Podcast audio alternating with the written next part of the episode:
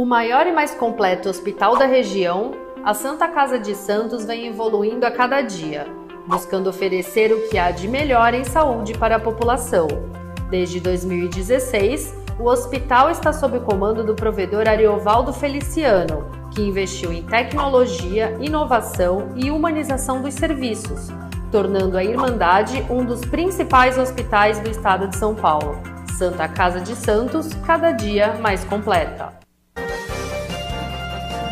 Começa agora Jornal em Foque, manhã de notícias. Apoio Santa Casa de Santos, cada dia mais completa.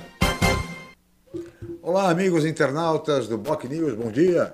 Nós estamos iniciando uma nova edição do Jornal em Foque e nesta sexta-feira, 21 de maio, nós estamos recebendo com muito prazer o deputado estadual Caio França, do PSB, Partido Socialista Brasileiro, e também o colega jornalista Humberto Chalub, que está aqui nos estúdios da Boc News TV. E antes de iniciarmos a entrevista e a conversa com o deputado Caio França, eu queria chamar o colega jornalista Fernando de Maria, que está lá na redação do Boc News e que vai nos apresentar as principais notícias do dia de hoje. Bom dia, Fernando. Obrigado pela presença. Bom dia, Chico. Bom dia, Chalub. Bom dia também ao deputado e aos nossos ouvintes, internautas que nos acompanham no Facebook e também no nosso YouTube. Hoje, dia 21 de maio, que é uma sexta-feira, dia da língua nacional. Antes, vamos às prestações de serviço. O sistema Anchieta Imigrantes funciona na operação 5x5 mas há problemas na Cônigo Domênico Rangoni, com 4 quilômetros de congestionamento em razão da quebra de uma carreta. Atenção nos quilômetros 256 até o 260. Sistema de travessia de balsa, seis embarcações operam no sistema entre Santos e Guarujá com 15 minutos de espera. Santos Vicente Carvalho tem espera de 20 minutos, com duas embarcações operando. As manchetes de hoje, nova cepa indiana chega ao Brasil e já preocupa autoridades. Leitos de UTIs Covid em hospitais particulares de Santos já chegam a 90% ocupados. Motoristas de ônibus residentes em Santos podem se vacinar.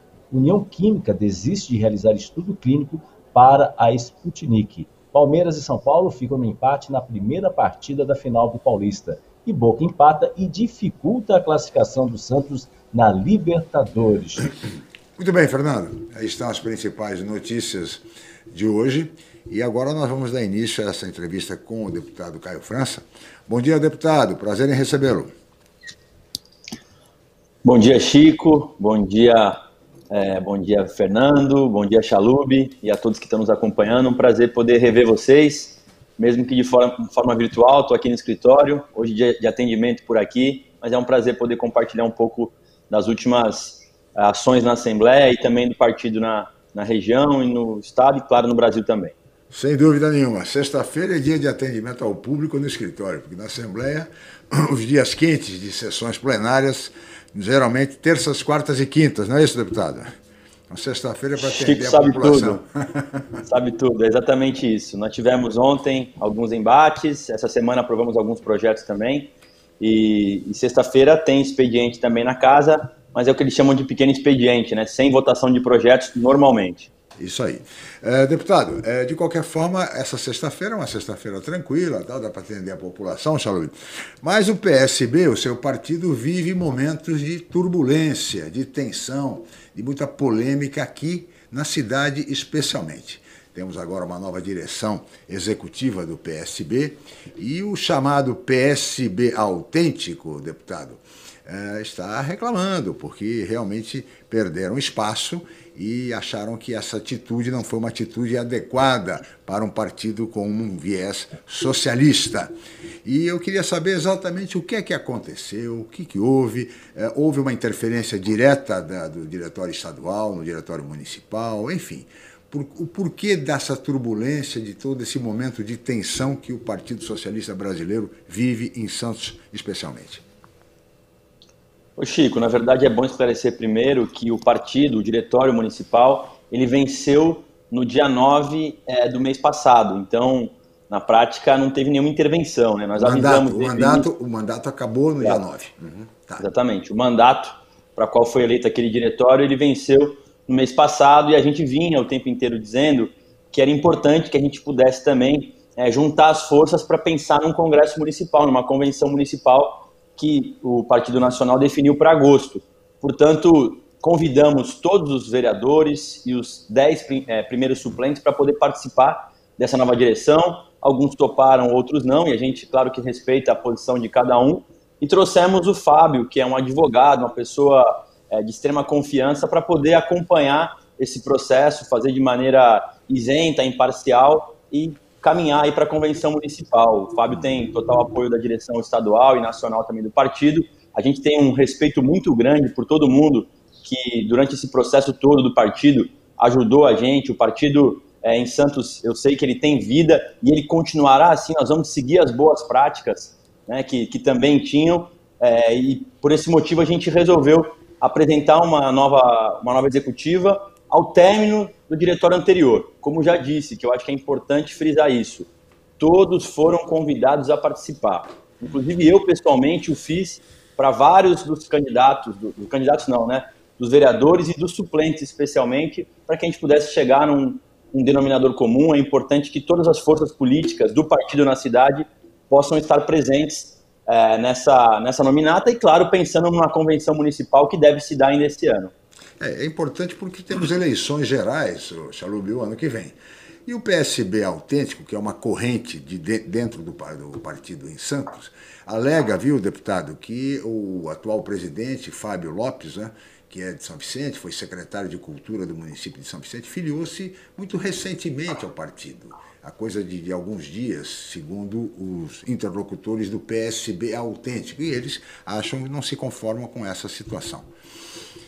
Isso é, aconteceu, pra, Só para esclarecer, é, para esclarecimento, né? O Fábio é cidadão de Santos, morador de Santos, inclusive já trabalhou na prefeitura de Santos por vários anos. É, como é uma pessoa, um quadro extremamente técnico, já trabalhou em São Vicente, foi secretário aqui, foi secretário em outros municípios também, como em São Sebastião, mas é mora em Santos, inclusive é advogado na cidade.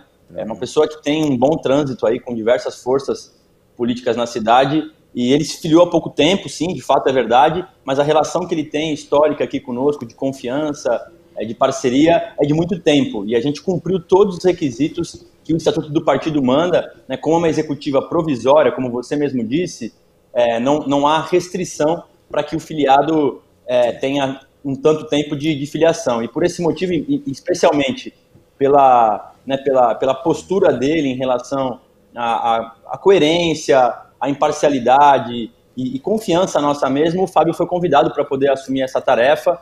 Mas como disse é, o Chico, e é importante esclarecer, outras cidades, eu não sei se eu já falei aqui, mas eu dei uma, uma uhum. nota recentemente, o partido também mandou. Outras cidades aqui da região, inclusive São Vicente, também passa pelo mesmo processo. Então não é uma coisa específica com Santos, sabe? É uma coisa que está acontecendo em outras cidades da região, do estado de São Paulo também com vistas às convenções municipais, para que todas as forças políticas possam se sentir representadas é, pela, pela nova direção municipal de cada uma das cidades e, obviamente, visando as eleições, você falou muito bem, é, de 22. O nosso partido é, tem expectativa de ter uma candidatura própria, pelo menos a corrente que, né, que, eu, que, eu, que eu participo defende uma candidatura própria, tanto à presidência da República quanto ao governo do Estado. O governo do Estado não é não é segredo de ninguém que a gente defende a candidatura do Márcio França aqui, que foi governador, e na última eleição teve 10 milhões e 200 mil votos no segundo turno, perdendo por 300 mil votos para o atual governador João Dória.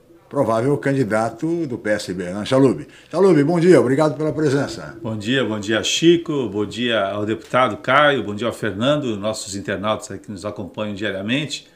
Eu acho que essa questão aqui de Santos também, ela reflete um pouco do que é a realidade hoje política brasileira no sentido do, das organizações partidárias, né, Chico? Sim. A gente tem inúmeros partidos hoje existentes, né? É, aquela prática que se existia né, no, conceitualmente quando se pensou em formular né, a democracia nossa sustentada sobre os partidos, né? Que claro. até o próprio voto proporcional ele implica nisso, né, que você elege na verdade o partido, né, não, Sim. obviamente. Só que essa democracia internamente dos partidos, ela ficou à margem, né? Hoje é, não é o caso do PSB aqui de Santos, que teve lideranças durante tanto tempo, mas a, na maioria das vezes a gente tem os donos dos partidos é. que acabam é, é, é, é determinando, né, é, impondo determinadas vontades e que, dentro do espírito democrático que se esperaria, né, com a realização das convenções, com a realização das eleições internas, claro. que, onde a disputa de, de, né, de, de, de ideários aí, de ideais aí se estabelecesse e a partir daí se saísse com uma proposta do partido Sim. que defende uma bandeira aqui. Mas só que a gente vê que na prática o Não partido. É, assim, né? é o, o Caio sabe muito bem. É o a dono, realidade. O dono manda e acabou. É, né? é os, né, os mais antigos. Tem, é isso, isso aconteceu no PSDB recentemente, né, com a própria é, questão do Dória, né? Sim. Que a, a, se, se antepôs a uma, uma, uma, corrente antiga do PSDB. Então a gente tem visto isso. E os menores, os partidos menores, a gente enxerga os donos, né? Claro que, é, né, que são os, os Félix então, e tantos outros, é, é, o Emael. Legenda então, de aluguel. É, né? vai aparecendo e ficou aquilo, quer dizer, não existe uma democracia interna. Né? Mas eu queria aproveitar o Caio, é, para até desviar um pouco esse assunto, para depois a gente voltar para a política, que eu sei que temos bastante coisa para conversar sobre política hoje, né? Sim. Mas é, para falar sobre a questão da reeleição dele para a presidência da Comissão do Meio Ambiente, da, da Assembleia. Né? É, ele já foi presidente de um mandato, né? E eu acho que a questão ambiental ela ganhou uma notoriedade maior agora, em razão não só pelas questões que estão sendo discutidas na Amazônia, agora com essa questão do ministro envolvendo também a venda de madeira, mas também sobre a questão da aprovação pela Câmara da, do projeto de licenciamento ambiental, que passa, a, de certa forma, a dar maior permissividade para que obras de saneamento, obras no porto, rodovias, elas, de, de certa forma, é, possam ser realizadas com mais agilidade, sem aqueles é, exigências todas que eram feitas. Eu queria primeiro que o Caio pudesse falar um pouco dessa, do trabalho dessa comissão, né? o que, que ela realiza é, especificamente, né? e o que, que ele pensa aí dessas novas legislações que estão é, vindo aí para a questão ambiental. Eu vou falar aqui já, mas eu acho que é importante só para eu não quero ficar voltando no assunto partidário, mas eu considero que é importante para você ver que tem outros níveis. Não sei se vocês lembram, mas o Lula, na eleição passada, tirou a legenda da Marília Reis, em Pernambuco também. Então você vê, o PT, que é um partido que, em tese, também fala muito e preza pela democracia, também tem ações que acabam, muitas das vezes, contradizendo aquilo que eles pregam. Então, é, muitas das vezes, um projeto nacional acaba se sobrepondo a projetos que são locais. Isso é importante também ser esclarecido para não parecer que é só um ou outro partido. É, você, né, a gente acabou falando aí do PSDB, estamos é, aqui no, no caso do PSB especificamente, que eu já disse que não tem intervenção, já que a validade da direção municipal se encerrou, é, mas é importante também dizer que outros partidos também passam por essa conjectura que acaba sendo muitas das vezes nacional. Voltando para a questão da Comissão do Meio Ambiente, eu fiquei muito honrado com a retomada da presidência, porque, claro que é um assunto muito importante, é, o embate nacional tem sido muito acirrado aí por conta dos licenciamentos, por conta até mesmo da figura do próprio ministro do Meio Ambiente, mas é claro que o nosso foco é aqui em São Paulo. Nós temos, por exemplo, agora um projeto de lei que está tramitando na Assembleia sobre uma mudança muito relevante em relação à Sabesp. É, eu não sei se todos estão acompanhando, mas o governo do estado ele apresentou uma mudança nas unidades regionais de esgoto e tratamento de água, de, de água e esgoto. A Baixada Santista hoje ela é composta por nove municípios e isso também se dá nas unidades regionais de água e esgoto. Nós iremos agora para 300 municípios numa mesma região, o que tem me deixado muito preocupado, porque é claro que com aquele tal de subsídio cruzado, cruzado onde uma cidade que é um pouco mais robusta, tem mais estrutura, acaba bancando outras cidades, a Baixada Santista ela é mais organizada no que diz respeito ao saneamento básico do que outras regiões. Nós temos na maioria das cidades aqui 80% de esgoto coletado, de água tratada, é, e, e, nós vamos ter possivelmente uma queda de investimentos. Então nós estamos trabalhando, por exemplo, na Comissão do Meio Ambiente, para que os contratos que já foram celebrados eles possam ficar amarrados e a gente não perca investimento, sendo que nós temos aí cidades que em talvez 10 anos a gente consiga, no máximo de 10 anos, você ter 100% de, de água e esgoto, enquanto outras cidades terão muitos problemas ainda pela frente para conseguir resolver isso. Você, você imagina que uma cidade como Guarulhos tem 15% de esgoto coletado, 15% de água tratada. Né? E a gente aqui na Baixada Santista tem uma outra realidade.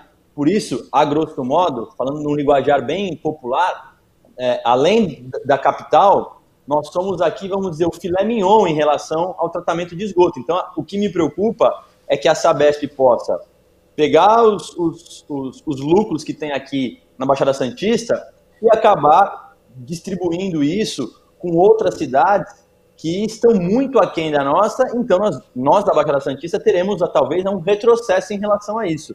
Então esse é um debate, por exemplo, de saneamento básico, é, que nós vamos travar na Comissão do Meio Ambiente. Tem um problema que vocês devem estar acompanhando também em relação a uma possível escassez de água, que nós já passamos alguns anos atrás, se eu não me engano, dois ou três anos Sim. atrás, e, e, é preocupante também, a gente tem recebido várias matérias em relação aos reservatórios, agora com a notícia positiva é, de que o Guarujá, né, a Sabesp aceitou a aquisição da Cava lá no Guarujá, então a Comissão do Meio Ambiente terá uma, uma, uma pauta bem extensa e eu tenho certeza que o saneamento básico é, vai ser um tema principal, porque eu sinto, eu sinto que o governador João Dória ele tem uma tendência, ele já disse isso algumas vezes, em relação à privatização por completo da, da Sabesp.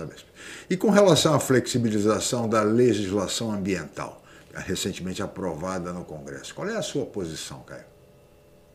Olha, eu não tenho é, profundidade de conhecimento desse assunto, eu não estudei essa matéria, mas eu li é, que, que tem, é, agilizaram algumas, algumas ações que estavam é, ultrapassadas, mas eu não confesso que eu não conheço com profundidade esse tema é, para poder emitir uma opinião mais clara. Aqui em São Paulo, a gente tem é, tanto a CETESB quanto a Fundação Florestal, são órgãos bem rigorosos e que normalmente, inclusive, são referências aí no cenário nacional para fiscalização. A gente tem é, casos de, de obras que demoram um grande tempo. Está aí, por exemplo, aquele caso aqui da, da Praia Grande, que é simbólico para a gente, que é do, do aeroporto de Andaraguá, né, que Sim. há um bom tempo tem uma tentativa de licenciamento e a trava principal é na trava na, no licenciamento ambiental. Eu considero que é importante que a gente possa atualizar, sim, as, os licenciamentos ambientais. Agora, eu não tenho hoje condição de emitir uma opinião sobre um assunto que eu não, não estudei, eu não votei, como está a pergunto, pauta tá no Congresso Nacional, eu não é,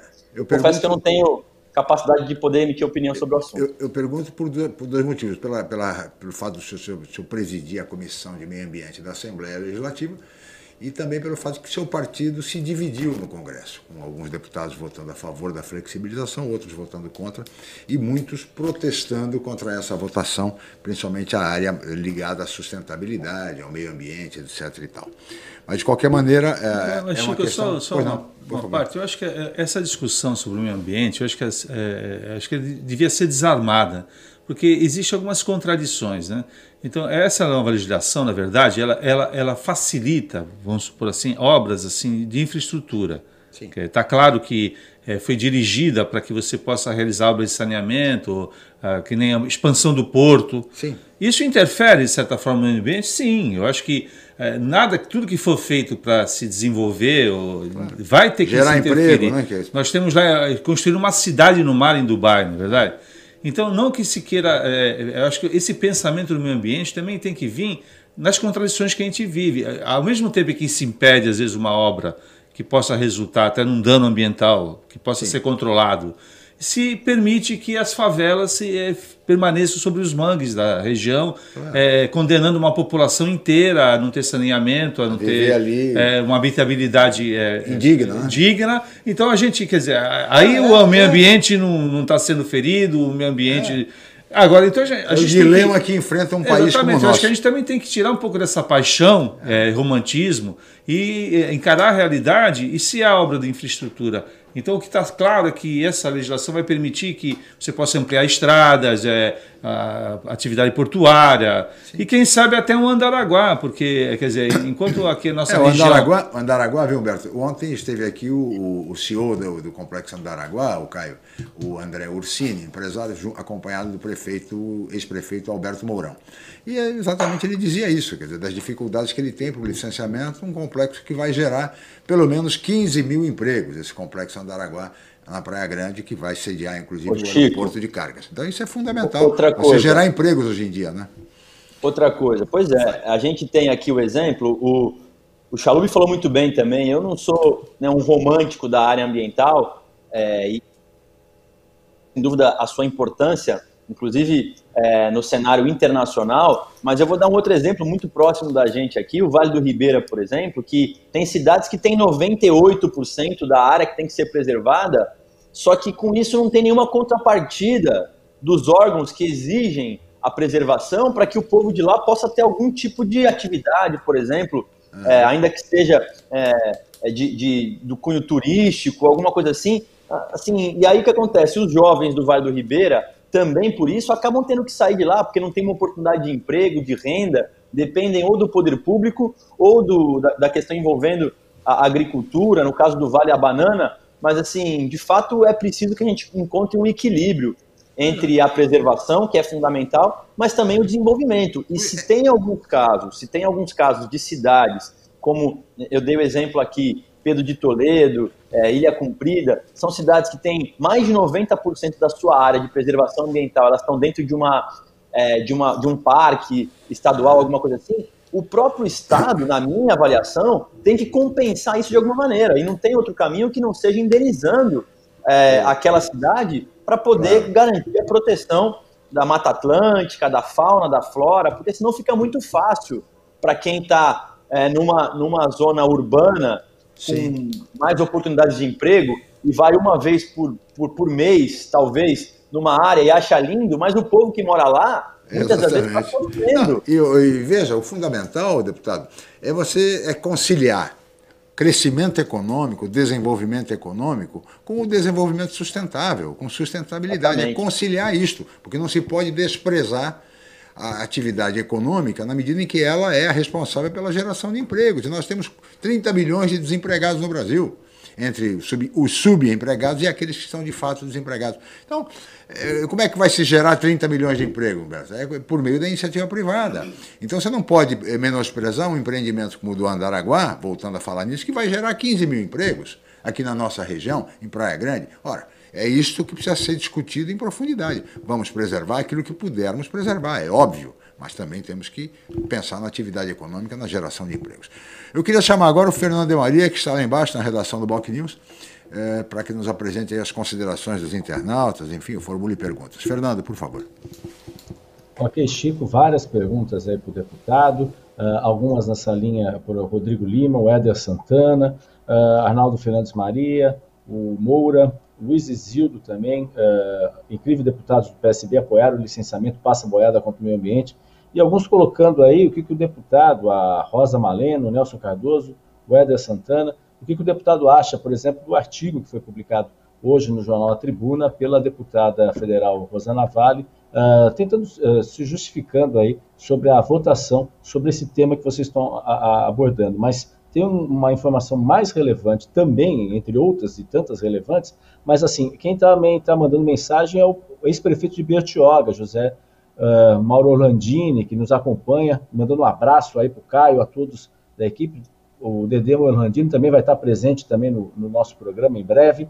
E aí ele, ele, com a experiência que ele tem, obviamente, foi o primeiro prefeito de Bertioga, foi prefeito até uh, o ano passado, também do mesmo, uh, ano, alguns anos atrás, até recentemente, ele, ele coloca essa questão, meio ambiente é matéria relativamente nova para o Brasil, para o mundo. Tivemos momentos de incentivos ao desmatamento com a Eco 92 assumiu-se o não absoluto. É tempo do equilíbrio, do racional. Sustentabilidade é equilíbrio. Acho que essas palavras do prefeito, que Bertioga também, assim como o Caio falou, é, é um município que tem um, um, índice altíssimo né, de preservação ambiental, e, e, aí essa questão do equilíbrio, né, a busca pelo equilíbrio.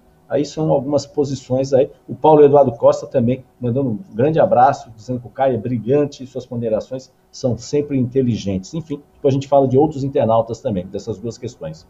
Deputado, a palavra. Ah, peraí, o Chalub quer acrescentar alguma coisa. A questão, até um abraço para o Orlandini, né? O, o é, primeiro prefeito, prefeito eleito de Betioga, né? E eu acho que na época também nós atuamos lá, fizemos matérias, e, e o sonho que se tinha para Betioga era que um crescimento e desenvolvimento, né? já dentro de uma ideia de desenvolvimento sustentável. Tal. Mas o que ocorreu? A realidade atropelou, né? Tiveram os empreendimentos, como o caso da Riviera, que é um empreendimento super inteligente, né? Sim. Mas faltou pensar no que sempre se esquece, né? Onde é que vai morar o trabalhador, o jardineiro das casas, né? As, a, a, faxineira, o zelador do prédio. Então, o que aconteceu não evitou a existência o quê? das favelas. Né? Ao lado do Exatamente. Então, acho que assim, esse, pensamento retrógrado que nós temos aqui no Brasil, né? Essa, é? visão meio que escravocrata ainda que não largou a gente, né? É, é, que não deixa a gente pensar em empreendimentos que possam também prever a existência de núcleos de habitação que possam dar dignidade para essas pessoas. Deputado, fique à vontade diante de todas essas considerações. Vamos lá, agradecer aí a participação dos amigos, mandar um abraço a todos, uma ótima sexta-feira. É, com relação ao artigo, é, eu li também, e aí é essa discussão de retórica, né? O que ela está apresentando é que, de fato, é um pouco do que nós estamos falando aqui. Sim. Uma pauta de equilíbrio em relação ao desenvolvimento, à liberação da construção de algumas estradas, mas preservando a legislação ambiental. E aí é, há uma resistência, especialmente dos grupos mais ligados à área ambiental, a quem eu também respeito. Como eu já disse aqui, eu não conheço cada artigo do projeto para poder emitir uma opinião com muita clareza, mas eu defendo uma linha mais equilibrada, com mais é, aquela questão que nós já falamos aqui, que, que isso possa trazer um desenvolvimento sustentável para todo o país. E aí, aqui na região, nós que temos né, a, a questão da Mata Atlântica, da, do, da balneabilidade das praias, a gente é, lida diariamente com isso. Então, sem dúvida, a nossa região, e você trouxe aqui ontem, pelo que eu entendi, o, um, o André Ursini com o ex-prefeito Alberto Mourão, que falaram, tipo, foram direto ao assunto do que nós estamos aqui trabalhando. Sim. Portanto, de fato, eu penso que é possível sim a gente pensar numa legislação mais moderna, mas que possa garantir a preservação e o fortalecimento dos órgãos de fiscalização, mas sem também deixar com que o romantismo pelo meio ambiente possa eventualmente é, travar o crescimento de regiões que muitas das vezes vivem sem nenhuma perspectiva para sua população. É, deixar um abraço ao Orlandini também, um grande parceiro. É, espero que ele esteja bem aí se cuidando também, foi um excelente prefeito é, e tá me devendo uma gravata, viu, Chico? Aquela ah, gravata que ele tem. Que é, as gravatas é, que ele faz, né? Ele, é. ele produz, ele desenha, enfim. Ele mesmo desenha, então mandar um abraço ao, ao, ao Dedemo. Ao arquiteto, é arquiteto. Arquiteto Mauro Orlandini, um abraço. Ele estará presente aqui no programa daqui a alguns estar, dias. Né? Um prazer. Conversar um pouco sobre Bertioga, que completou agora, né, Caio, recentemente, 30 anos de emancipação. É verdade. Né? Então, Uma parabéns, jovem cidade. Parabéns aos bertioguenses, né? a todos os bertioguenses, né, eh, eh, deputado. Deputado, eu peço a sua licença, Chalub, nós vamos para um rápido intervalo e voltaremos em seguida. Até já. Estamos apresentando Jornal em Foque, Manhã de Notícias.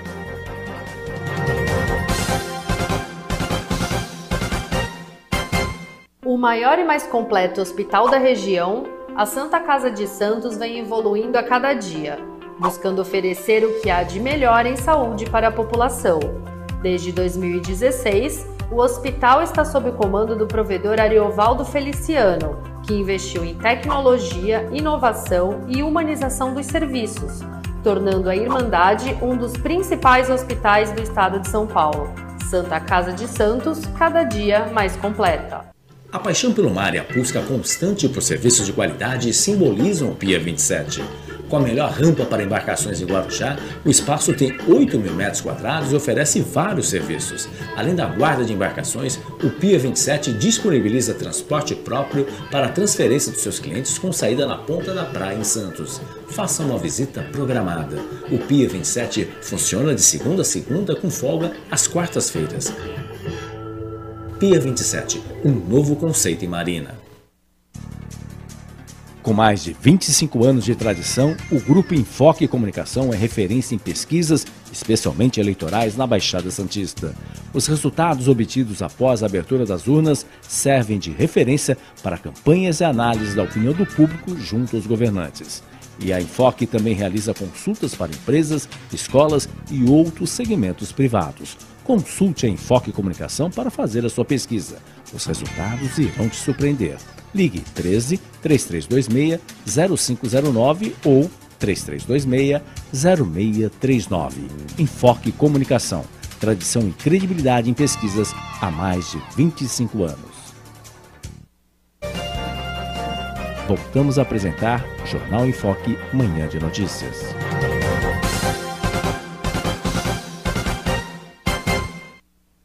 Muito bem, estamos de volta com o Jornal em Foque, manhã de notícias desta sexta-feira, 21 de maio, e hoje recebendo com muito prazer o deputado estadual Caio França, do PSB, Partido Socialista Brasileiro. E agora eu queria chamar o colega jornalista Celso Vernizzi, que vai nos apresentar a previsão do tempo para hoje. Seja bem-vindo, Celso. E agora, Celso Vernizzi. O aumento do tempo. Olá, amiga, olá, amigo. Frente fria vem por aí, já chega ao Paraná hoje, provocando chuva em vários lugares de lá e vai chegar por aqui também durante o sábado. Hoje, sexta-feira, sol e calor de 28 graus no litoral, sensação térmica bem acentuada durante a tarde, mas vai entre amanhã e domingo cair um pouco a temperatura e as noites e madrugadas continuarão frias. Vai chover no sábado em alguns momentos do dia mas no domingo é que pode chover mais até e acumulados mais significativos. No interior do estado também poderá chover, mas não tanto quanto entre a capital e o litoral, que terão tempo mais instável. Tempo, portanto, mudando durante o final de semana. As temperaturas sobem muito na sexta-feira, passam dos 30 graus até 34 graus em cidades do interior. Na capital chega até os 28, 29 graus e amanhã caem as temperaturas máximas em 2, 3, 4 graus aproximadamente e as noites continuam frias. É isso aí. Grande abraço a você, minha amiga, meu amigo. O aumento do tempo. Muito obrigado, Celso Vernizzi, colega jornalista, nosso homem do tempo, Chalube. Grande Celso, um abraço a ele. Uh, Fernando, acho que imagino que você tenha perguntas aí, enfim, manifestações dos amigos internautas, por favor. Sim, tem, tem muitas questões, algumas respondidas pelo deputado, especialmente eh, alguns indignados aí pela mesmo uma pessoa recém-colocada dentro do PSB, né, que está há menos de 45 dias no partido, já é presidente dessa comissão provisória, a pergunta da Leandra Rossetti, que ela ainda sem entender que uma pessoa que tem 45 dias de filiação no PSB é o presidente da comissão provisória. Marcelo Inácio, bom dia, deputado. É, é, é, vai ser o perto do seu pai, comentando a respeito do, do seu pai também. É, a Rosa Malena Andrade Rocha, qual o posicionamento de deputado, do deputado sobre colegas que no partido de esquerda se alinham ao bolsonarismo? Pergunta da Rosa Malena aí. E eu gostaria de saber, aproveitar também do deputado, é, como é que está essa questão da discussão, que já foi anunciada pelo governo do Estado, para uh, a liberação aí de, das estradas aqui do litoral, para a implantação de praças de pedágio. Isso, obviamente, vai ter um impacto significativo nos municípios. Eu gostaria de saber como é que está essa discussão, se há uma mobilização lá na Assembleia sobre esse tema. Muito boa, bem, boa fala. deputado, por favor. Por favor, deputado. Então, vamos começar aqui pelo, pelo final, né, com relação às praças de pedágio, porque Isso. envolve ali a cidade de Praia Grande, Itanhaém e Vale do Ribeira. É, no ano passado, na legislatura passada, nós conseguimos travar isso com algumas audiências públicas promovidas pela Artesp, e eu estou sentindo falta disso esse ano também. É, a gente não está muito claro ainda quais serão as contrapartidas em relação a isso, porque o pedágio, claro que ele atrapalha demais, os pedágios não são baratos aqui em São Paulo, muito pelo contrário, eles estão dizendo aí que no máximo vai ser R$ reais, mas isso pode atravancar o crescimento é, das cidades no litoral sul, que são cidades que, como já falamos aqui, é, têm mais dificuldade com relação a grandes investimentos. Então, é preciso ter muito claro com relação às contrapartidas. Eu sou contra é, os pedágios que estão se apresentando. Outras é, regiões do estado que também terão, é, tem pedágios é, sendo apresentados, estão numa mobilização muito mais forte.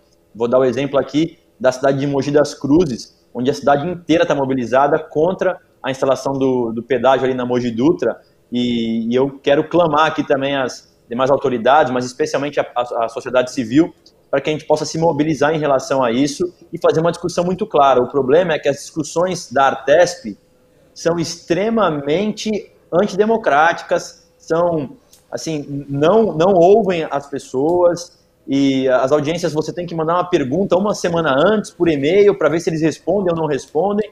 Então, fica aqui uma, um alerta para que eu vou mobilizar, eu vou usar as nossas redes sociais para poder fazer isso, mas eu quero também pedir o apoio aqui dos demais é, colegas que, que, parlamentares e, e especialmente da sociedade civil, para que possam estar atentas a essa discussão envolvendo os pedágios aqui na nossa Baixada Santista. E ali no início do Vale do Ribeira, porque parece que tem a instalação de um pedágio na cidade de Tariri, também já caminhando para chegar na BR-116.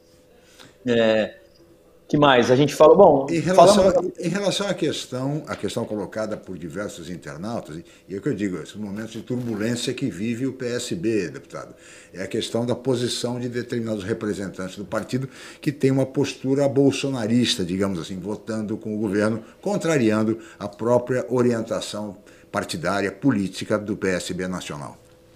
Veja, Chico, eu já falei sobre isso aqui da outra vez que eu vim também, eu vou reforçar aquilo que eu já falei né, eu entendo basicamente que é, quem está falando isso deve estar tá acompanhando que isso não é especificamente, porque eu sei que eles estão querendo falar da Rosana Vale, que é minha parceira, tem trabalhado muito aqui e é, enfim, alguém que eu tenho muito respeito. É, a bancada tem 32 deputados.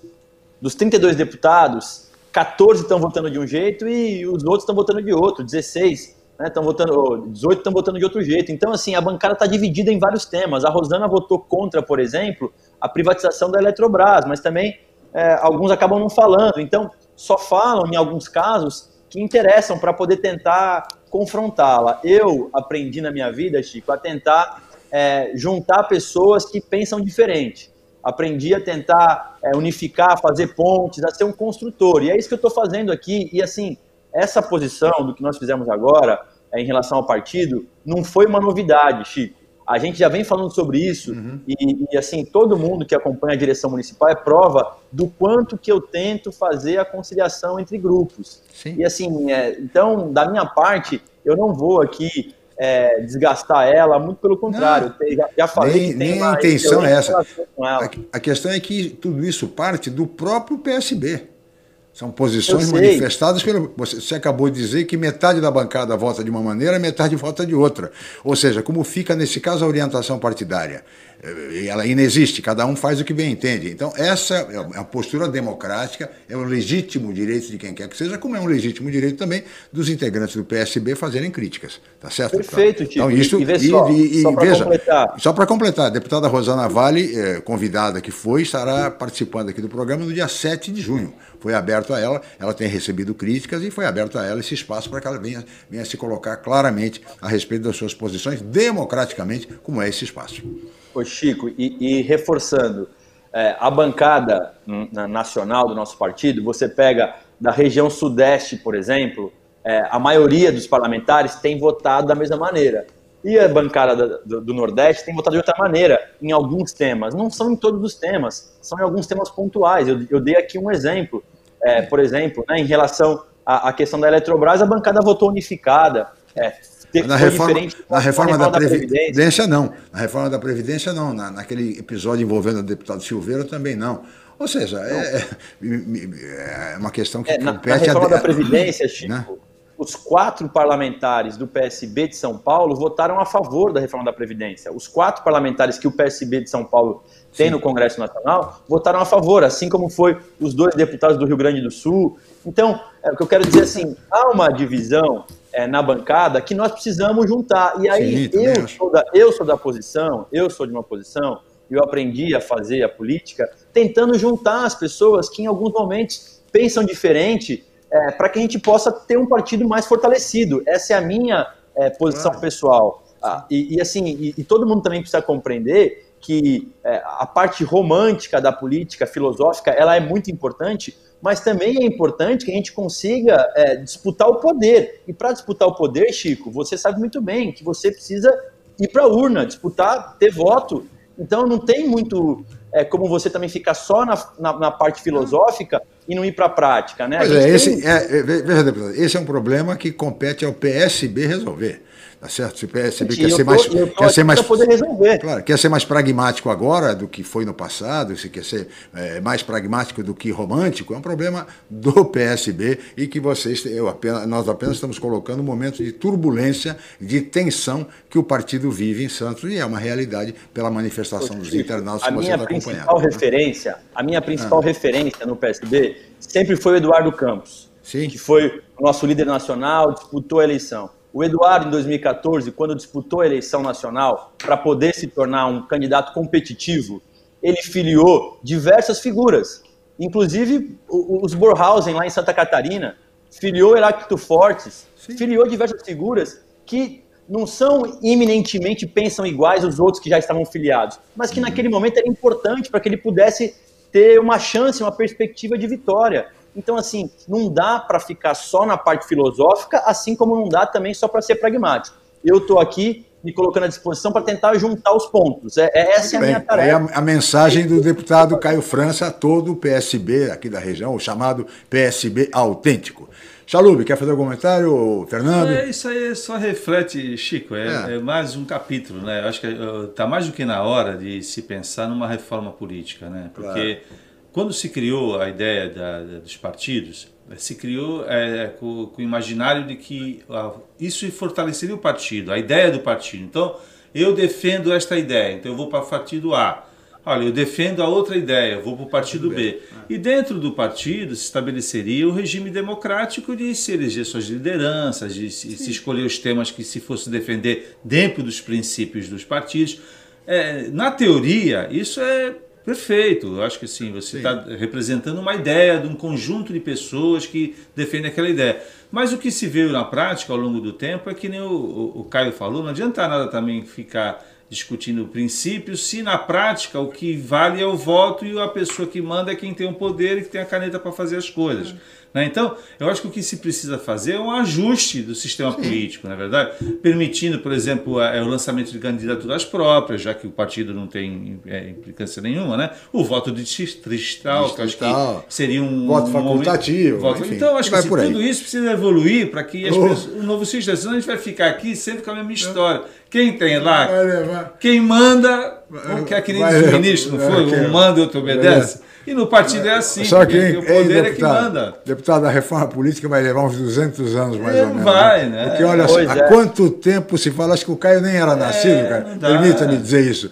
Mas eh, seu pai lembra bem disso, acho que desde quando seu pai era vereador. Discute-se reforma política no Brasil, não se avança um milímetro. É uma coisa impressionante e, que Chico, acontece eu quero deixar claro, eu defendo também voto distrital, claro. como vocês bem falaram aqui, mas vocês sabem muito bem que a chance disso passar no atual Congresso ela é muito pequena, pois muito é. pequena de acontecer. E, e volto a falar, os partidos nessa eleição agora de 22, muitos não vão existir mais, é porque não conseguirão Olha. atingir a tomara, barreira. Tomara, viu? Tomara, Caio, porque é partido demais no Brasil, não dá. Trinta e tantos partidos. Daqui a pouco vai ter o partido dos sem partido. Né? Olha, com todo respeito ao, ao, ao glorioso Corinthians, queriam, queriam criar até o partido corintiano. É, é. O, o, é, legal, vai ter o, Chico, o partido dos sem partidos. O partido dos sem partidos, é, é, que não é possível. Deixa eu chamar o Fernando de Maria, que está lá embaixo na redação. Fernando, por favor. Bem, vários internautas aqui uh, colocando essa questão do partido, obviamente, a questão do meio ambiente, a questão também da posição da deputada, enfim, várias críticas aí que tem muitos nomes, o Moura, o Marcelo Inácio, o Gabriel Miceli, né, o Nelson Cardoso, né? Agora tem uma outra pergunta que também é, do Rezende Almeida, que ele é comerciante, e ele, bom dia, todos os deputados, nós moradores e comerciantes da rua Campos Melo e todo o trecho da fase 2 estão pedindo socorro em razão das obras do VLT. Está faltando informações, a situação está muito complicada para os comerciantes. A respeito da segunda fase das obras do VLT. Eles são é um comerciante ali da rua Campos Melo, ele sempre participa aqui, toda vez que tem oportunidade de deputados participarem, prefeitos, tudo, ele, e faltam informações. E pegando esse gancho também, não só do VLT, mas também a respeito da ponte, a famosa ponte, né, ligando São Vicente à área continental. Ponte dos muito, Barreiros. Ponte dos Barreiros, né, que foi muito bem comentada, agora é Ponte à Tribuna, que foi muito falada, tudo, só que há uma preocupação porque as obras ainda não foram totalmente concluídas como previsto, inclusive com previsão futura para a expansão da terceira fase do VLT. É, eu gostaria de saber se o deputado tem conhecimento, como é que está essa discussão. É, é, tem verbas federais, mas aí tem também a questão estadual, enfim. Como é que está essa discussão? Porque é uma preocupação dos moradores, uma população muito ampla lá é, na área continental é, principalmente, que hoje ainda tem um, um transporte uma locomoção ainda que mais limitada, mas existente, mas teme que volte ao passado, em razão da não uh, uh, conclusão de todas as obras necessárias para dar suporte à famosa ponte, a tribuna Ponte dos Barreiros. Deputado, por favor. Vamos lá. Primeiro eu quero pegar o contato aí do, do comerciante da Campus Melo, se ele puder entrar na, na live aí no, no Facebook do próprio Boc News e deixar um contato, eu, eu mesmo faço, porque é importante ter essa informação sobre a segunda fase do VLT. A gente tem insistido para que a obra possa é, correr o mais rápido possível, né? Porque, no meu entendimento, é, teve um erro lá atrás do projeto, quando deveria ter iniciado pela área continental. Então, com certeza, é muito importante que esse trecho entre a Conselheira e o Valongo ele possa avançar e, e, e ter a sua conclusão o mais rápido possível. Na minha avaliação, já demoramos a iniciar essa obra que poderia ter iniciado logo no início do governo é, do João Dória. Mas falando sobre a Ponte dos Barreiros, é uma preocupação nossa também. Nós falamos, eu tive com, com o prefeito Caio faz algum tempo, já tinha falado com ele sobre a preocupação com relação ao recurso da ponte, que é um recurso federal, que junto com a deputada é, Rosana nós conseguimos viabilizar aqui. E, e a preocupação era porque estava demorando muito a segunda fase, né, que é a obra principal. A primeira fase foi a obra emergencial e essa semana ainda ele divulgou o nome da empresa vencedora que deve iniciar o processo de instalação é, nos próximos 30 dias, segundo ele. Então, é, a empresa que ganhou é uma empresa de Pernambuco. É, a gente está né, com a expectativa de que o quanto antes também possa iniciar, para que a ponte possa ser por todo é, reformada e aí sim dar segurança absoluta para as pessoas. E é importante esclarecer que essa obra, que custa 60 milhões de reais, ela também ela vai já fazer a previsão é, para compartilhar com o VLT, né, que é a terceira fase envolvendo Barreiro Samaritá. Então a expectativa é que em 30 dias possa estar instalada a, né, o, o, canteiro de obras para a Ponte dos Barreiros, e aí sim é o início da obra, que deverá durar pelo, de, pelo menos seis meses a obra total da Ponte dos Barreiros. Muito bem, deputado, eu peço sua licença mais uma vez, nós vamos para mais um rápido intervalo, voltaremos em seguida com o Jornal em Foque Manhã de Notícias. Estamos apresentando Jornal em Foque Manhã de Notícias.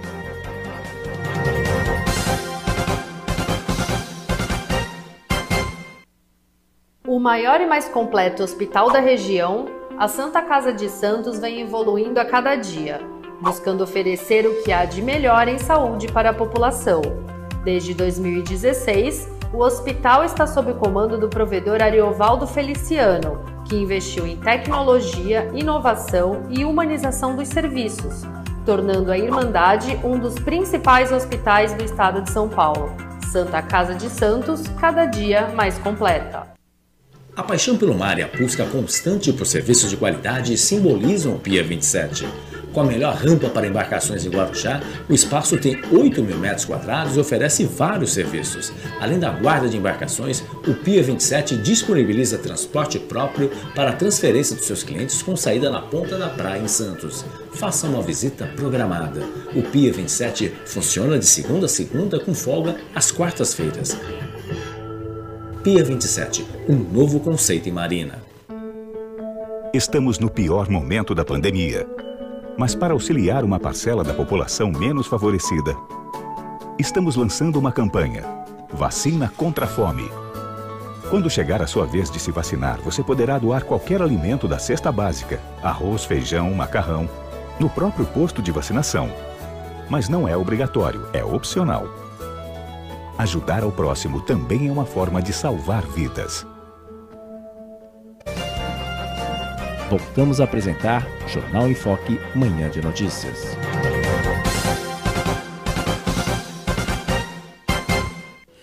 Muito bem, estamos de volta com o Jornal em Foque, manhã de notícias dessa sexta-feira, 21 de maio. E hoje recebendo com muito prazer o deputado estadual Caio França, do PSB, Partido Socialista Brasileiro. Deputado, o senhor disse no início da entrevista que, pelo seu desejo, o PSB deveria ter candidato a presidente da República ao governo do Estado de São Paulo. No caso do governo, o nome de seu pai, obviamente, o governador Márcio França, é o mais cotado, é o mais citado. Embora hoje admita-se até a possibilidade, de repente, de uma eventual candidatura de Geraldo Alckmin por um outro partido que não o PSDB, uh, poderia reeditar a dobradinha vitoriosa Alckmin-Márcio França de alguns anos. Mas o senhor falou também em presidência da República. Que nome o PSB teria para oferecer como uma terceira via diante da polarização entre o presidente Bolsonaro e o ex-presidente Lula?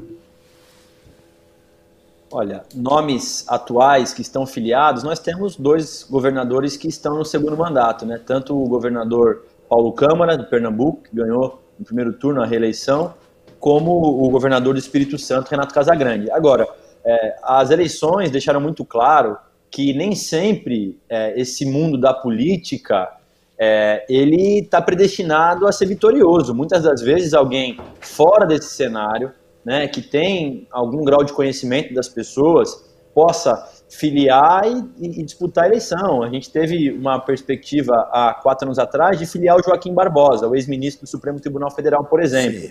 Acabou que ele recuou no último minuto. É, hoje existem algumas figuras que né, têm uma relação é, boa com o partido e que com as principais lideranças, na verdade, e que têm simpatia pelo PSB, né? Vamos dar alguns exemplos aqui a, a Magazine Luiza, né? Eu sempre me fujo o nome dela. A Luiza, Luiza Trajano. Trajano, Luiza, isso, Trajano. Luiza Trajano é uma possibilidade.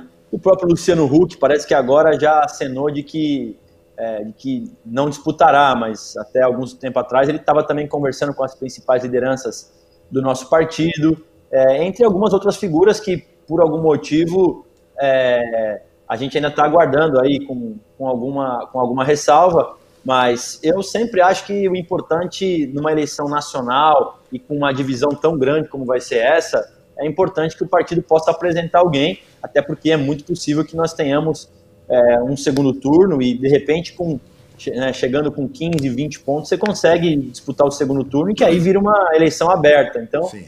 É, vamos, você, vamos acredita, você acredita na possibilidade, na viabilidade de uma terceira via?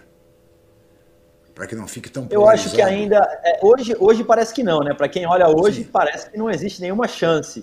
O presidente, o ex-presidente Lula muito fortalecido é, nas é, tanto na região nordeste quanto nas periferias dos grandes centros urbanos, mas e o presidente Bolsonaro com pelo menos aquele mundo que né, que o cerca em relação às pessoas mais conservadoras e o antipetismo acaba colocando ele também né, com uma, com uma com uma, um potencial bom ou parecido com o do presidente Lula. Mas eu ainda acho que tem tempo para poder viabilizar alguma outra, alguma outra força política, desde que consiga reunir né, partidos é, de centro, tanto esquerda quanto centro-direita. Né? E aí essa, essa figura teria que conseguir consolidar isso.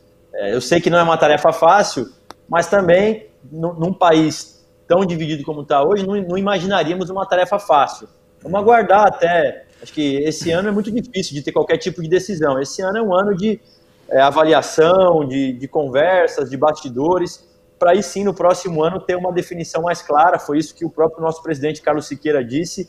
É, e eu sei que tem outras lideranças do partido, inclusive de Pernambuco mesmo, eu já vi o, o prefeito João Campos defendendo uma candidatura própria do PSB, assim como o ex-prefeito Geraldo Júlio, que também são, são figuras é, muito influentes no partido hoje. Uh, só para não perder a oportunidade, o cenário esse, ainda nacional indefinido, mas em compensação em São Paulo, é, o cenário me parece bastante, assim, é, quase que definido, porque nós temos aí a possibilidade da candidatura de seu pai, como pelo PSB, como candidato, como governador que foi, é, o Márcio França, há também a possibilidade da candidatura de Rodrigo Garcia, que é o atual vice, que filiou-se ao PSDB né, recentemente, e além do que outros nomes, como Fernando Haddad, que deverá ser o candidato uh, do PT, né, e a, a dúvida maior reside exatamente no ex-governador Geraldo Alckmin que ainda continua afiliado ao PSDB, mas que é cogitado por, é, vamos dizer, sondado por diversos partidos, do PSB ao PSD de Gilberto Kassab, ao MDB de Michel Temer, o próprio PSDB, enfim, me parece que depende apenas da definição do ex-governador Geraldo Alckmin. Como é que você avalia esse cenário, Caio, como deputado estadual? Eu acho que isso tem ficado cada vez mais claro também, Chico. Eu acho que no cenário estadual nós teremos é, o grupo do Dória, capitaneado pelo Dória, apresentando o Rodrigo Garcia como candidato à sua sucessão, que vai Sim. estar como governador é, em exercício durante a eleição, Sim. candidato pelo PSDB, amparado pelos principais partidos que já o, o rodeiam hoje, inclusive MDB, PL, PP, é, eu acho que são esses. Aí teremos a nossa candidatura do Márcio França, que eu também tenho, faço um esforço muito grande para que ele e o Alckmin estejam juntos. Essa conversa está bem adiantada e para isso, não, não, na minha avaliação, não resta muita alternativa é, em, em, relação ao, ao ex-governador Alckmin. Eu acho que, infelizmente, o PSDB, esse novo PSDB, está expulsando o Geraldo Alckmin do partido, ou então relegando ele a disputar uma outra eleição que não cabe para ele, na minha avaliação. Então, eu acho que o, o ex-governador Alckmin teria que fazer a mudança partidária. Eu torço e trabalho muito para isso, mas, claro, dentro da minha perspectiva. Eu sou de outro partido, Sim, claro. então também eu não tenho esse grau de influência em relação a ele. Mas acho que uma dupla é, Márcio e Geraldo, Geraldo e Márcio, seja lá como tiver a composição ah. da chapa, eu acho muito fortalecida, até porque, é, assim, as minhas, as minhas avaliações de pesquisas e também de conversas é que a imagem do governador Dória está muito desgastada aqui em São Paulo, especialmente em São Paulo. Então, o Rodrigo Garcia, agora afiliado ao PSDB, vai ter que arrastar o Dória durante toda a eleição. E acho que a candidatura do Fernando Haddad é, é uma candidatura muito competitiva aqui em São Paulo. Ainda mais com o, o Lula caminhando para ter uma, uma, segurança absoluta de Sim. segundo turno. É, na Grande São Paulo, claro que isso vem com mais força ainda, porque ele já foi prefeito, e a Grande São Paulo tem um viés mais é, progressista, de centro-esquerda, muito forte em todo aquele aquelas cidades no entorno de São Paulo. Então acho que o Fernando Haddad é uma candidatura muito competitiva também ao governo do estado. Claro que chega no interior de São Paulo, por exemplo, tem muita rejeição ainda, o antipetismo é muito forte. Então eu, eu acho que a candidatura dele terá muito fortalecimento na Grande São Paulo, que de fato é onde tem uma densidade populacional maior. Então eu torço muito e trabalho para que Márcio França e Geraldo Alckmin estejam juntos na chapa majoritária e aí tentando agregar algumas forças também. Nós temos uma eleição para o Senado que, que é uma única vaga, uma eleição difícil, sim, difícil. Mas, mas que eu acho que é possível sim que, que a chapa majoritária puxa também a eleição para o Senado. Então, eu, na, na, minha perspectiva, também não resta muito, muitas alternativas para o ex-governador Alckmin que não seja saída do PSDB. E aí você citou alguns exemplos de partidos, né? Estou citando aqui o próprio PSB também, já fizemos o convite para ele, mas eu vejo que o PSD, comandado pelo ex-ministro Gilberto Kassab, e o próprio Democratas, uhum. né, que, que foi ventilado que continuaria no arco de alianças do Rodrigo Garcia, mas com a declaração que o ACM Neto fez, não sei se você pôde acompanhar, Sim. mas ele criticou bastante a postura do governador Dória. Dória e também do Rodrigo Garcia de fazer a desfiliação uhum. no momento principal em que o Rodrigo acabou cedendo às vontades do governador Dória. Tá certo. Chalube. É, então, Caio, eu queria trazer um pouco aqui para o plano local e falar um pouco de São Vicente. Né? Não sei se você está acompanhando a administração do seu xará aí com K, né, o Caio Amado. Uhum. E a gente tem, pelo que a gente observa, é, a cidade, como sempre, é, passa por muita dificuldade. Dificuldade financeira, baixa arrecadação tem um, um alto índice de, de, de subhabitações, né, de uma periferia muito grande, né, é, uma baixa atividade econômica, né, é, tem um comércio forte, mas é, não tem um, um, uma, uma, arrecadação como as outras cidades da região. Eu queria saber se você está acompanhando a administração e o que, que você considera que o Estado poderia efetivamente ajudar a, a, o município a, a, a, trazer de volta um, pouco de, de esperança para a população, porque é uma população que a gente acompanha durante todos esses anos, muito sofrida, né? sofre com as enchentes, falta com falta de saneamento, né? com a questão econômica. Então, como é que você vê é, a posição hoje do Estado em relação a São Vicente, né? até em termos de plano do governo do Estado? É, o que, que poderia estar sendo efetivamente feito para poder ajudar o município a recuperar um pouco a sua capacidade econômica? Olha, eu sempre falo que o governo do estado, em relação a São Vicente, é, nos trata muito mal, especialmente nesse período agora com o governador Dória. Vocês imaginem que nas primeiras duas semanas ele cancelou 100 milhões de reais que havia previsão legal para saúde e para infraestrutura. Daí para frente, você pode imaginar como é que é a relação é, de São Vicente com, as, com, com, o governo do estado. É, eu sei que o prefeito hoje ocupa uma posição que exige dele uma certa prudência ao poder falar sobre o assunto, mas a realidade é essa. Eles prometeram, por exemplo, é, para o prefeito, inclusive falaram para mim também em relação ao hospital, né, ao pronto-socorro que está ali na linha vermelha, que está é, a parte estrutural dele toda pronta, mas que não tem como garantir o custeio prometeram que iam instalar um hospital é, de, de combate ao Covid e não o fizeram. Fizeram em outras cidades e não fizeram com São Vicente. É, além disso, por exemplo, nós temos um convênio assinado com a Sabesp é, que nos garante a, algumas obras de urbanização de canais, que foram assinados também pela gestão anterior, e eles também acabam não cumprindo esse contrato. Então, assim, é, me parece muita má vontade do governo do estado com relação a São Vicente.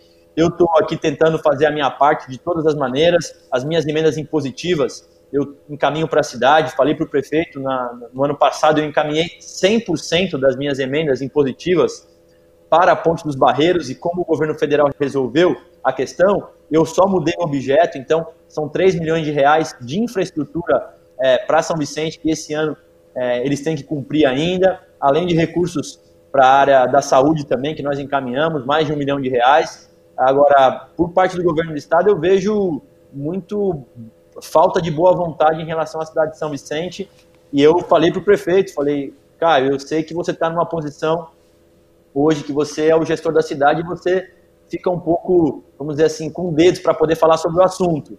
É, ele que sempre foi muito enfático nas críticas, sempre foi muito duro, especialmente quando estava na pré-campanha, tanto com a gestão municipal quanto com a gestão estadual. Hoje ele está numa posição que eu percebo uma certa prudência é, uhum. ao, ao, ao, ao, exercer, ao criticar alguém, ao criticar os gestores. E eu estou à disposição para poder cumprir essa tarefa e estou fazendo aqui é, o que posso. Tem uma, uma, algumas obras pontuais que eles podem ajudar a gente. A gente tem uma luta muito grande ali por, por um acesso do Tancredo Neves direto para imigrantes, que é uma obra de 1, 2 milhões de reais, que também ficou praticamente autorizada essa realização no governo anterior e que agora só basta a Artesp dar uma canetada dentro dessa, desse conjunto de obras que, que serão executadas né, nessas novas concessões, a gente conseguiu incluir esse trecho, entre outras coisas que o governo do estado poderia ajudar a cidade e que até o momento eu vejo com pouquíssimas é, expectativas a relação do governo do estado com a cidade de São Vicente. Fernando de Maria, algo mais? Já estamos nos aproximando do final do programa. Fernando, por favor. Não, tem vários internautas, depois a assessoria do Caio pode responder aqui. A Tetulina Fernandes também, secretária municipal, Dandan, a, o Marcelo Inácio, o Marco Vale, o René Antunes, várias informações. Eu queria pegar esse gancho que o, o deputado comentou. É, certamente tudo indica que as eleições estaduais no próximo ano vai ter um embate muito forte entre o PSB e o PSDB. E aqui a gente tem, na Baixada Santista, uh, uma, um número considerável de prefeitos que pertencem ao PSDB né, um número bem maior em relação ao PSB, que tem Guarujá especificamente. Gostaria de saber, uh, o clima eleitoral pode, de certa forma, atrapalhar aqui a região nesse sentido, nessa questão uh, pragmática entre os partidos? Isso é possível, Caio? Olha, é, isso aconteceu bastante né, na última eleição. Tivemos alguns, é, algumas divergências em posições locais e tal. Mas, assim, no fundo, é, Fernando, eu também é, passei a perceber que em eleições majoritárias desse nível, né, de, de, assim, de importância, eleição presidencial, eleição ao governo do Estado, com muito respeito, a, a, não só aos prefeitos, mas aos deputados e tal, eu acho que a influência que eles exercem numa eleição como essa, normalmente é muito pouca, porque as pessoas todas estão acompanhando esse debate. E, assim, é, muita, muitos prefeitos também hoje estão numa posição de dificuldades. Então, é, o prefeito também não está com essa aceitação muito grande também, porque está com problema. É, os comerciantes estão desesperados porque não estão conseguindo vender. É, a cidade, normalmente dela, tem dificuldade pela zeladoria. Então, assim, é, eu tanto que na última eleição nós ganhamos é, em praticamente todas as cidades da Baixada Santista, no primeiro e no segundo turno, mesmo com os prefeitos é, sendo do PSDB. Então, eu acho que o povo, é, em eleições é, majoritárias, eles têm a sua própria opinião, eles acompanham os debates e eles vão saber aí distinguir o que vai acontecer. Eu espero que isso possa preservar as relações municipais, né, muitas das vezes. E a gente, por exemplo, o vice-prefeito de Cubatão é do PSB. Então, eles sabem muito bem em Cubatão que o vice-prefeito, os vereadores e as pessoas que estão né, no PSB na cidade, obviamente farão campanha em favor da nossa candidatura. Isso vai acontecer na Praia Grande, vai acontecer em Peruíbe, vai acontecer em Bertioga, e em Santos também, em todas as cidades onde o PSB tenha é, os seus correligionários, nós vamos seguir as orientações estaduais e nacionais do partido. Então, eu, eu, eu acredito que esse amadurecimento a classe política, especialmente quem ocupa um cargo de prefeito, tem que ter. Mas eu confesso, como já disse, que eu acho que o grau de influência, tanto de deputados como de prefeitos, ou seja lá mais quem for, numa eleição presidencial e para governo do Estado, eu acho que ela diminui bastante, é, especialmente porque as pessoas vão estar acompanhando o debate na televisão e tudo mais. É, deputado, para terminar, e o senhor é candidato à reeleição ou vai tentar um voo mais alto aí, a Câmara Federal, por exemplo? Eu estou bem focado aqui na Assembleia Legislativa e hoje pretendo disputar a reeleição como deputado estadual e quero muito poder participar né, dessa, é, dessa organização em relação à chapa majoritária, espero que pelo PSB, mas nessa junção do Márcio França com o Geraldo Alckmin, que eu considero uma junção muito forte e que, sem dúvida, vai trazer de volta para São Paulo o equilíbrio e a vitalidade que São Paulo já teve e que hoje está muito desgastada frente à gestão do governador João Dória com o vice Rodrigo Garcia. Muito bem, é, deputado Caio França, eu queria agradecer muito a sua participação, a sua presença, desejar boa sorte no seu mandato e, em nome aqui do Grupo Enfoque de Comunicação e dos nossos amigos internautas, agradecer muito a sua participação. Muito obrigado, viu, Caio? Eu que agradeço a gentileza de poder participar com vocês, dar os parabéns aí a todos também pela condução e a gente segue aqui trabalhando. Hoje tem algumas emendas que vão ser, o governo prometeu aí que vai pagar as emendas impositivas, então teremos boas notícias aqui para todas as cidades da região com o pagamento das emendas impositivas para a área da saúde. Muito bem, especialmente para São Vicente, que está necessitando Exatamente. tanto, né, Humberto? Muito bem, este foi o deputado estadual Caio França, do PSB, nosso entrevistado de hoje. Agradeço muito a participação do deputado, bem como dos colegas jornalistas Humberto Chalub e Fernando de Maria, aqui do Grupo Enfoque de Comunicação. Um abraço aos amigos internautas e obrigado pela atenção, pela participação, pela audiência, pelo carinho. Estaremos de volta na segunda-feira em mais uma edição do Jornal em Foque Manhã de Notícias. Tenham todos um ótimo final de semana e até segunda-feira. O maior e mais completo hospital da região, a Santa Casa de Santos vem evoluindo a cada dia, buscando oferecer o que há de melhor em saúde para a população.